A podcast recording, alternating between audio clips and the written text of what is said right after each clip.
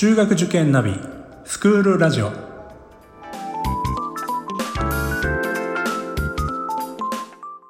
スクールナビゲーターののびるです。この番組は中学受験を目指すご家庭に学校の先生からの生の声や受験に役立つ情報をお届けするラジオです。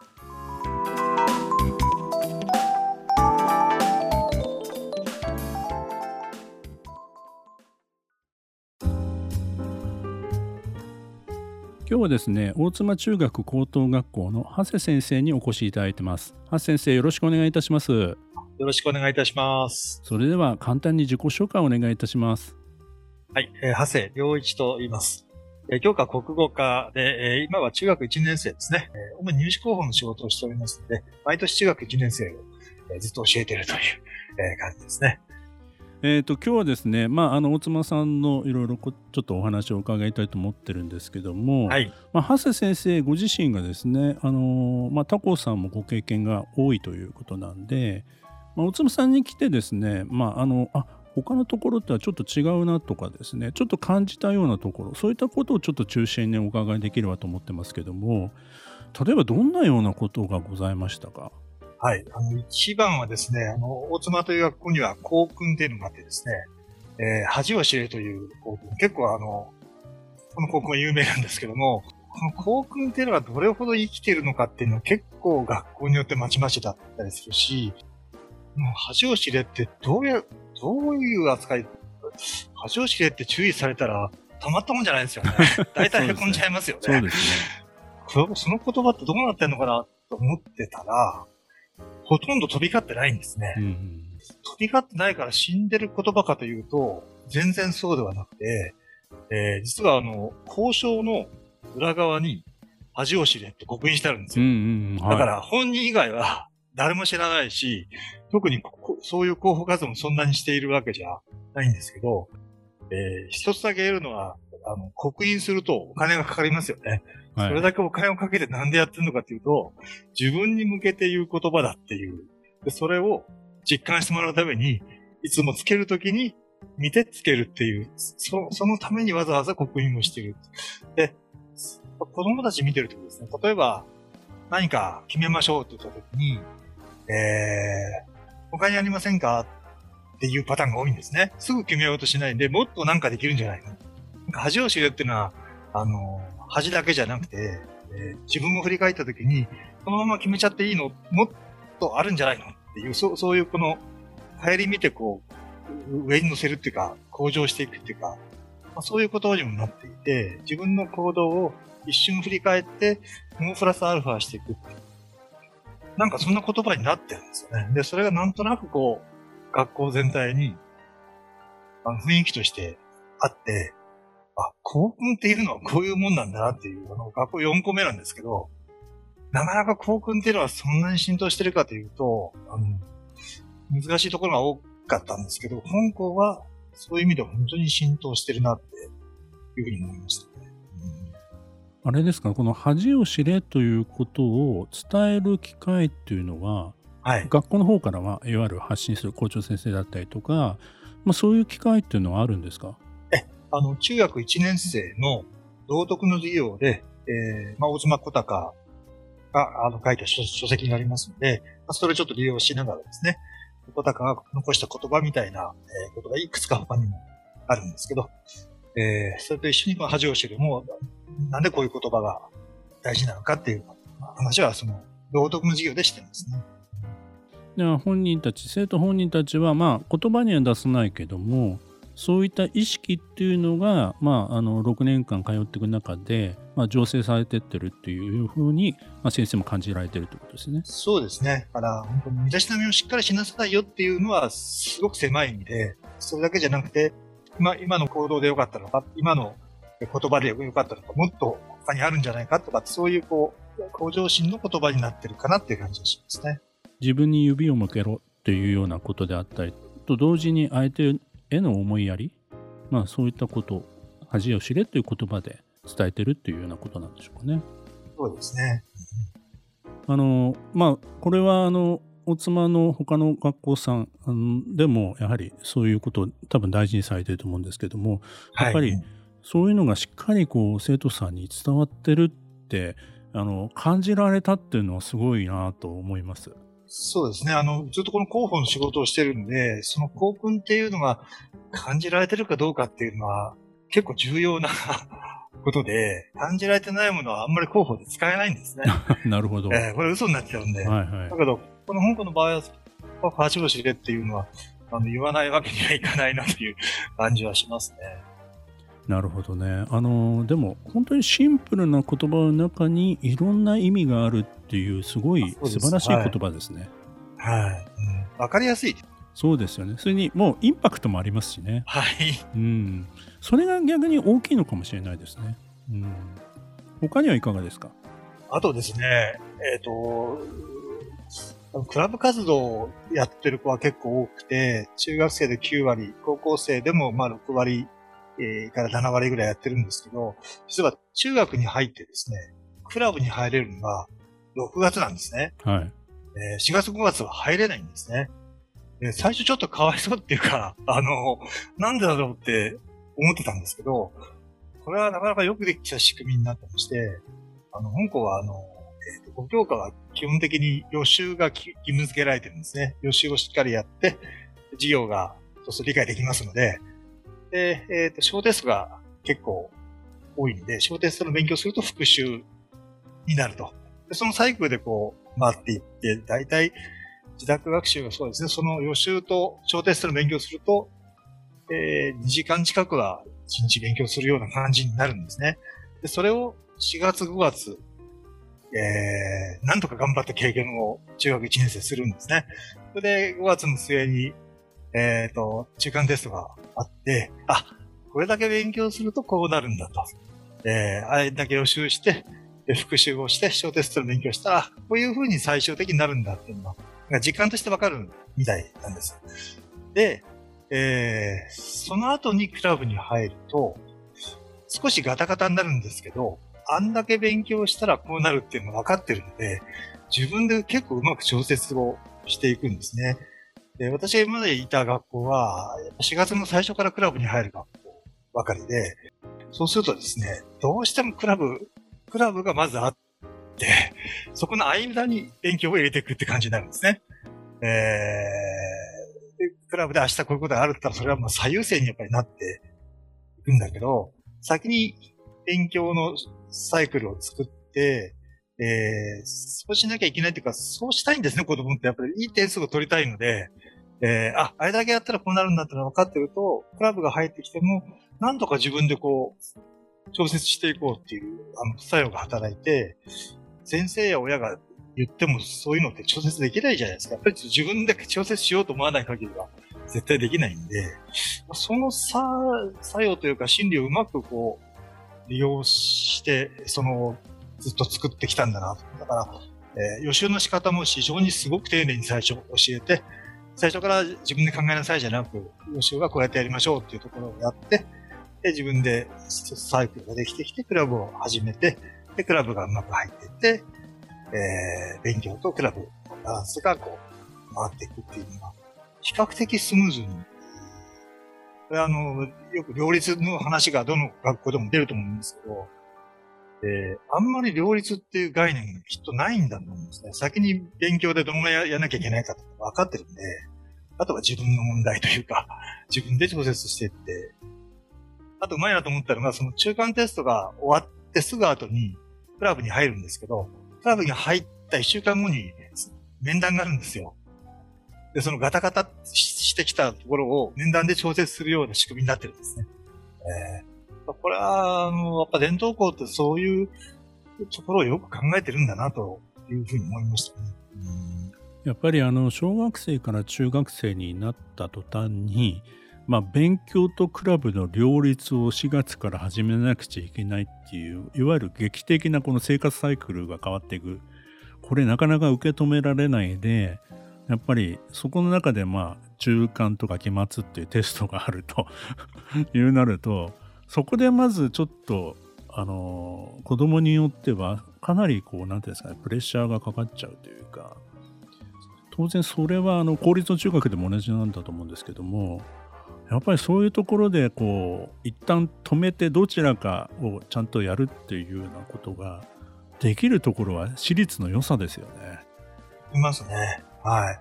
ちょっと最初その4月からクラブやってた学校から来た身としては、すごくかわいそうに感じたんだけども、あ、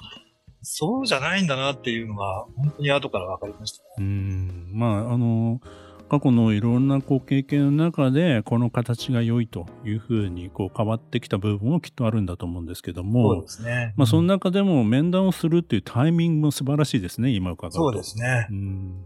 子供たちがこういうところでちょっと戸惑ったり悩んだりするんだろうなっていうことが分かって、分かった上でのそういうタイミング。えー、それはすごいなと思いました、今お伺いしてて。うん。それからあと、なんか調理実習が、これがまた独特なんですか？あ、えっ、ー、と、まあ、もともと、あの、大妻小高というのは家庭科の先生ですので、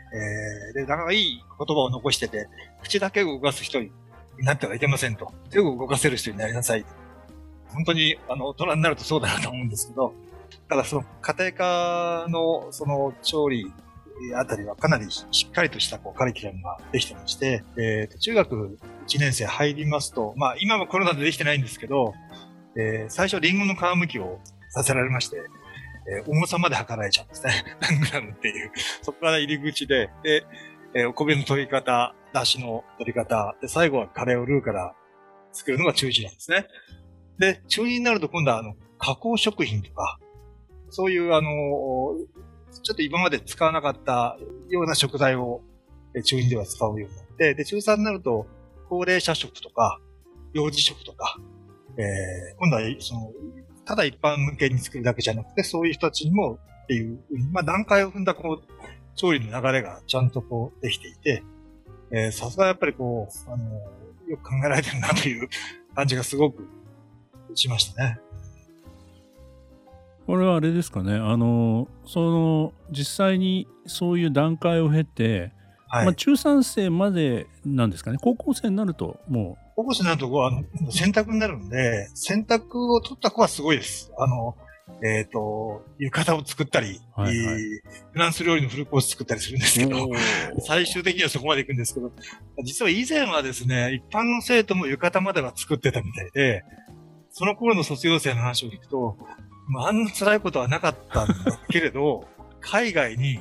行くときに、その浴衣を持っていくと、すごく評判が良かったと。これは私が作ったんだっていうと、みんなすごくびっくりして、そこからコミュニケーションが広まった。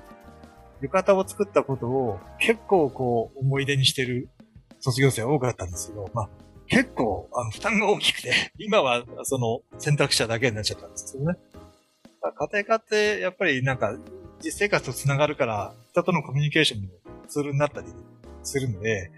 大切な科目だなと思いますね。そうですね。特に、はい、まあ、女子校ならではの部分もあるかと思うんですけども、親になったりとか、そういった時にも、きっとね、あの、昔やったことって結構覚えてるから、うん、あの、きっとそれは、あ、やっぱり大妻に行っててよかったなって思う瞬間ってのはきっと多くあるんじゃないでしょうかね。あとはその、さっきの勉強の話にもつながるんですけど、香港の生徒は大体家で2時間近くは勉強を、まあ、ある程度できるようになってくるので、そうするとですね、例えば英語があの、まあ、今年から6時間になったんですけど、去年まだ5時間だったんですね。そんなに5教科の時間数がものすごく多いわけじゃないんですよ。ということはどういうことかっていうと、9教科しっかりやれてるってことになるんですね。あの、家庭科とか保健とか、大福とかの単位数をそんなに減らしてない。それっていう、だから本校、私は国語科なんですけど、保険で使ってるエネルギーと国語に使ってるエネルギーがなんかあんまり違わない感じがするんですよ。それがよく見てると、その保険で SDGs のことが出てきて、で、国語で文章を書かす、資料を見て文章を書かせるっていうのは SDGs が材料だったりすると、保険をしっかりやってる子は書けるんですね、やっぱり中身ちゃんと分かってて。うんうん家庭科でも実は SDGs やったりするんで、技能教科をちゃんとやるって仕組みができてると、教科ですごくうまく回ってくるってことが、これも本当にあの、ここへ来て、え、今までの学校はどっちかっていうと、え、技能教科よりは、あ語科をしっかりやって進学にっていう、まあ、ところに私はいたんで、香港の場合は、その教育をやることで、かえってこう、あの遠回りしてるようで、近道みたいな、そういうところが、究極はちゃんとやるとあるんだなっていうのを初めて知りましたね。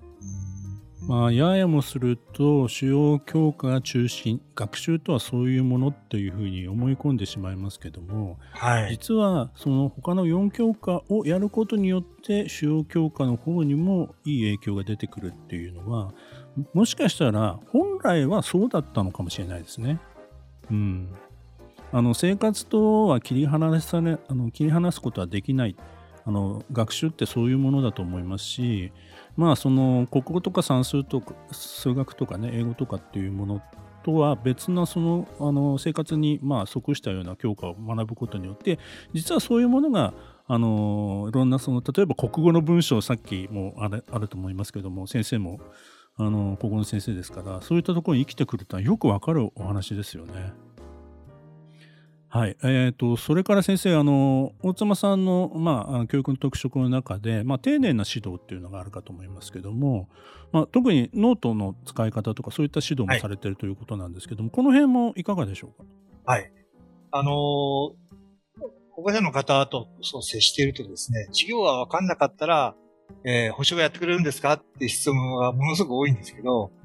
えー、でもしですね、まあ、6時間目まで授業をやって、7時間目、8時間目補習やってると、あ、クラブはちゃんと見られないし、えー、やれないことがたくさん出てくるんですね。で、本校の場合は、6時間目でしっかり終わるんですけど、で、まあ、クラブの指導ももちろんするし、その、残った時間でやってることがノートチェックなんですね。結局、予習とか復習がちゃんとできてるかどうかっていうのは、ノート見るのが一番早いわけで、そこがしっかりできてれば、うまく回って必ず行くっていうのがあるんで、比較的どの先生も、あの、こまめにノートは、あの、チェックはしてますね。で、そこがうまくいってれば、だから、えー、点数が悪かったら残すんじゃなく、悪くさせないと。悪くしないところにエネルギーをかけるっていうのが、あノートチェックってそういう意味なんだなって思いましたね。私はどちらかというと、補習をするタイプの学校に前はいたので、えー、そういうノートチェックなんてする暇は全くなかったですね。えー、授業をやって分かんなかったらその子たちを呼んで、そっちの方にエネルギーをかけてましたけど、分かんなくさせないことにこう、情熱を傾けると、ノートチェックに行くっていう、あ、ことを今実感してやってるところです。うんまあ、そういったノート指導、まあ、私どももそういうところにちょっと力を入れている塾なんですけども、まあ、そういうことをしていく中であの自分で勉強できる子になっていくというふうに私たちも考えてましてあの最終的には、まあ、先生に言われてやるんではなくて自分でまあ工夫をしながら自分なりの勉強法を見つけていくっていうためには、まあ、ノートの使い方ってすごい重要だと思いますし指導するっていうのは、まあ、当面ね最初は必要だと思うんですけど、はい、だんだんこのそういうのが必要になくなってくるっていう子どもたちも現れてくるんじゃないでしょうかね。そうですねあの計画表なんかもあの最初はざっくりとした計画表を立てるような指導はしていくんですけどだんだんその計画よりも振り返りがどう振り返るかっていうそっちの方がだんだん充実していって、はい、それが充実した方伸びていってますね。ままさしく本当に、はい、わかります。はい。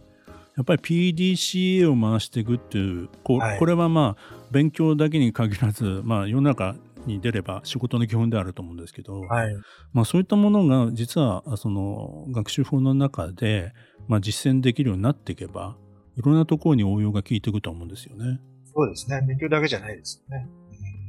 あとは小テストがすごいっていうふうに伺ってますけど、はい、これはですね、あの、小テストっていうと、例えば1853年に誰が行きましたかとか、あの、あ、一問一答的な、あの、まあ、そういうイメージを、基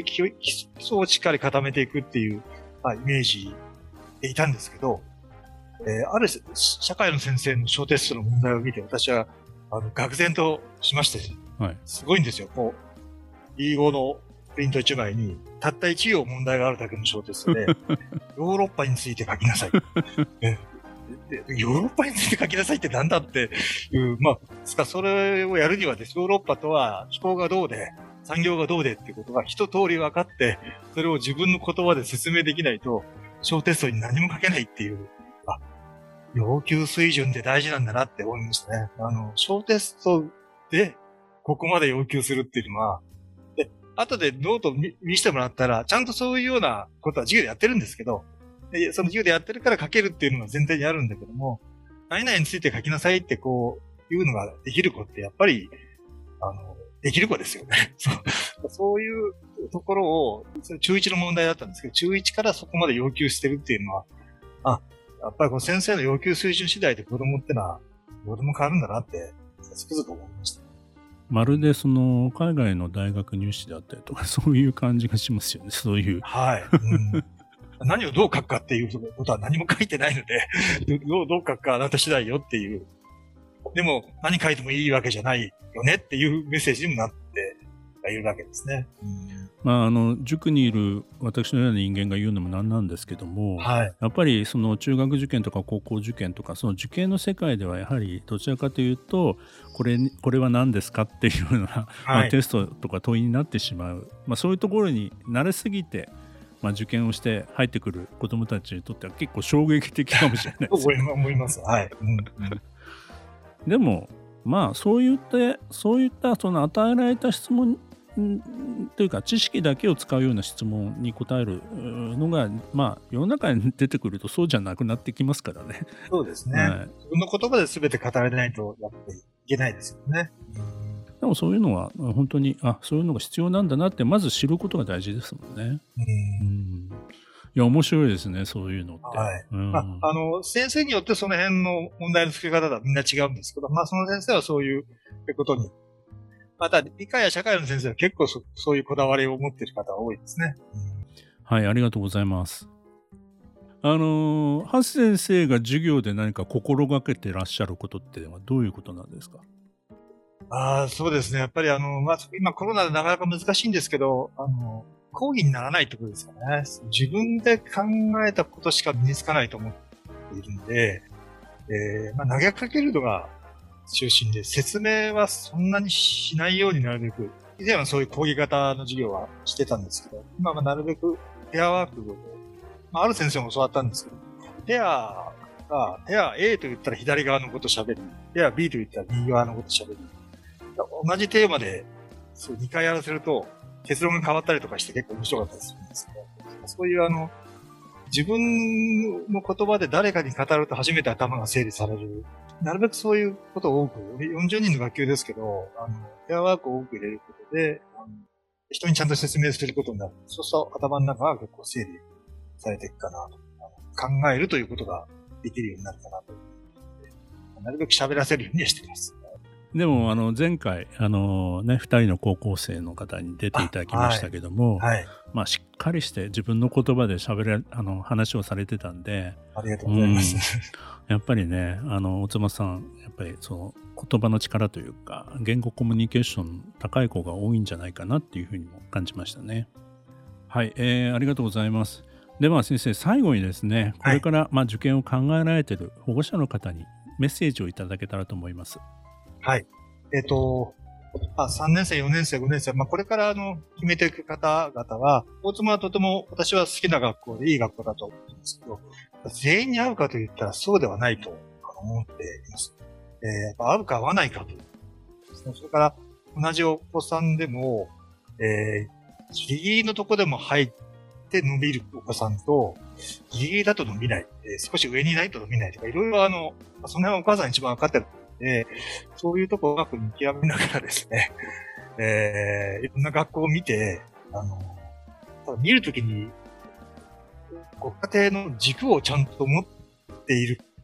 状況で見ないと、みんないいことしか言わないんで、みんないい学校に見えちゃうんですね。だうちはこれが大切ねっていうのを、まず、お父さん、お母さん、えー、と、あの、二人で話をしていただいて、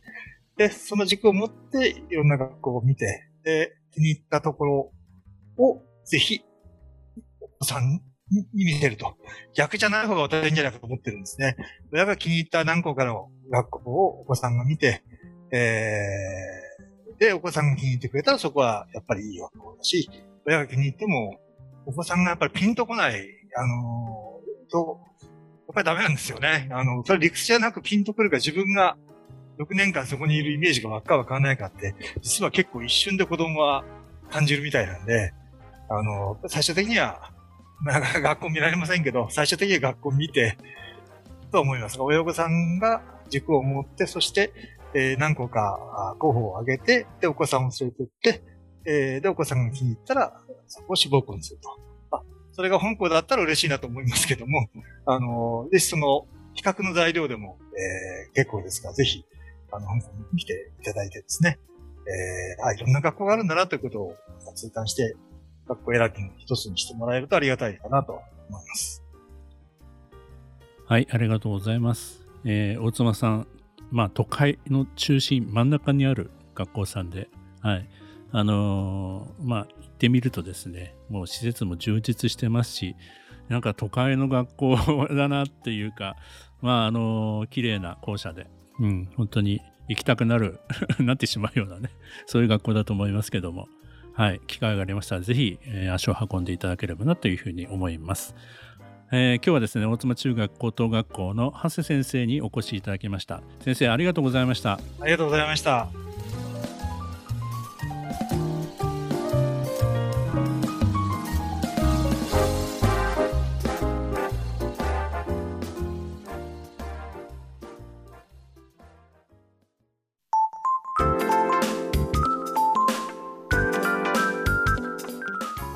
クールラジオでは番組への感想出演してほしい学校など皆様からのお便りをお待ちしております。また受験に関する質問や相談にもお答えしていきますので概要欄の Google ホームからお気軽にお寄せください。Apple、Amazon、Google、Spotify などの無料のポッドキャストアプリで購読やフォローなどのボタンを押していただくと更新情報が届きますので便利です。それでは次回もスクールラジオでお会いしましょう。